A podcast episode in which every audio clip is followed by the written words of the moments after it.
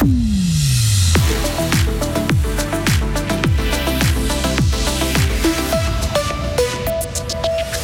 Les jeunes ont un nouveau jeu et il n'est pas forcément très intelligent. Lumière sur le jeu de la virgule. La surveillance informatique d'Agroscope pointée du doigt, explication dans ce journal.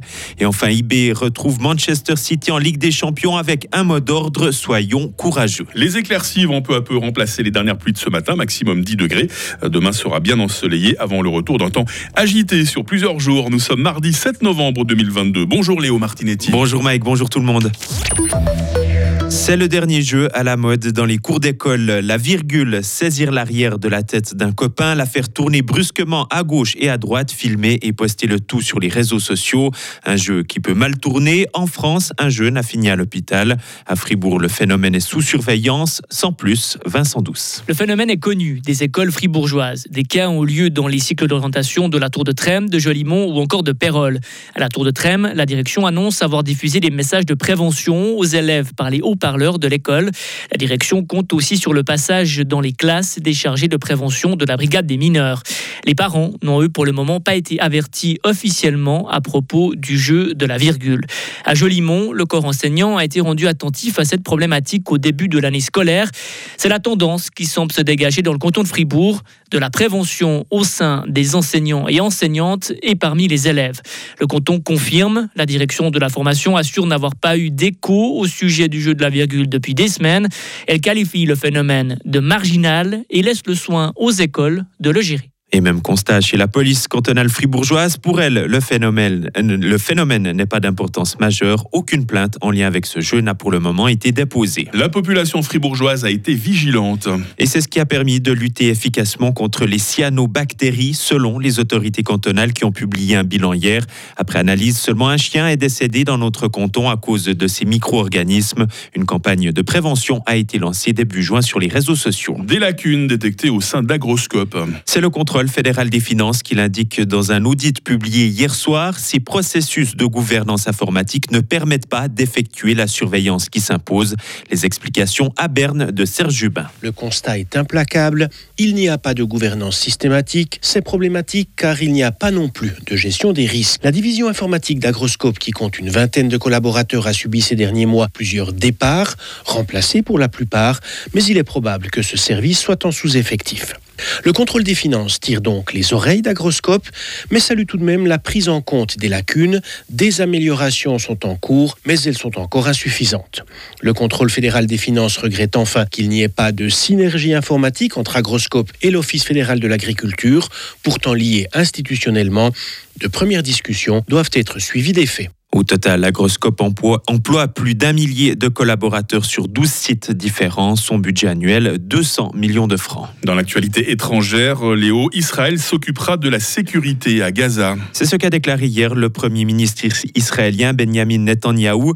Ce contrôle prendra forme pour une durée indéterminée une fois la guerre contre le Hamas terminée. Les autorités israéliennes ont également rejeté tout cessez-le-feu sans la libération des otages détenus par le Hamas. Donald Trump a témoigné devant la justice new-yorkaise. Le milliardaire de 77 ans et ses deux fils sont accusés de fraude. Ce procès menace l'empire immobilier de la famille Trump.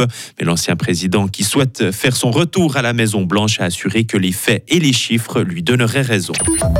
Young Boys face à l'une des meilleures équipes du monde. Les footballeurs bernois affrontent Manchester City ce soir en Ligue des Champions.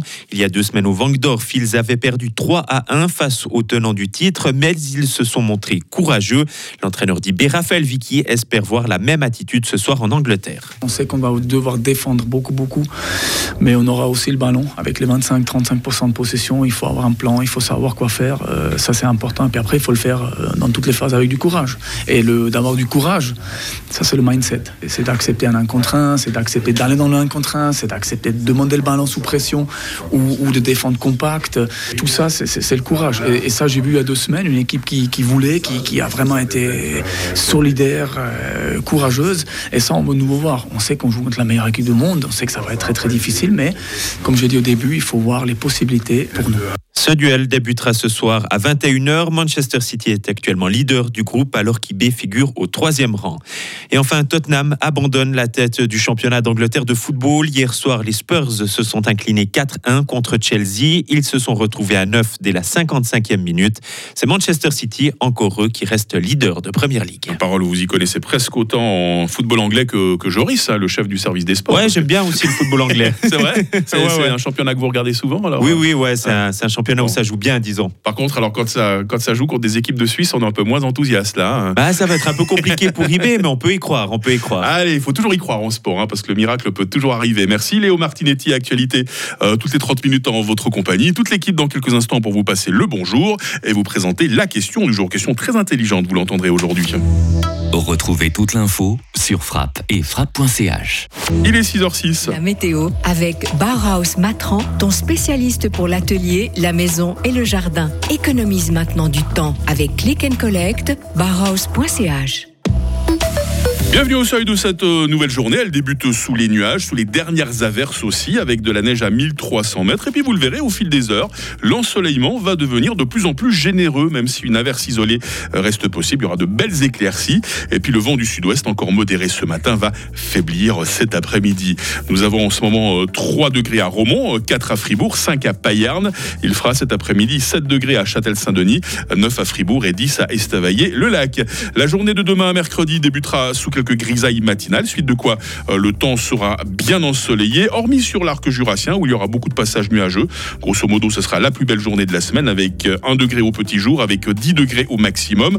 Et puis pour la seconde moitié de la semaine, gros changement de décor. hein. Ça va vous rappeler un peu ce qui s'est passé ces derniers jours, puisque l'ambiance sera très nuageuse, parfois pluvieuse, venteuse aussi, attention. Et puis la neige risque fort de descendre en dessous de 1000 mètres hein, d'ici samedi. Nous sommes mardi 7 novembre, 311e jour. Bonne fête à toutes les Karines, déjà bien réveillées. Il fera jour de 7h21 à 17h.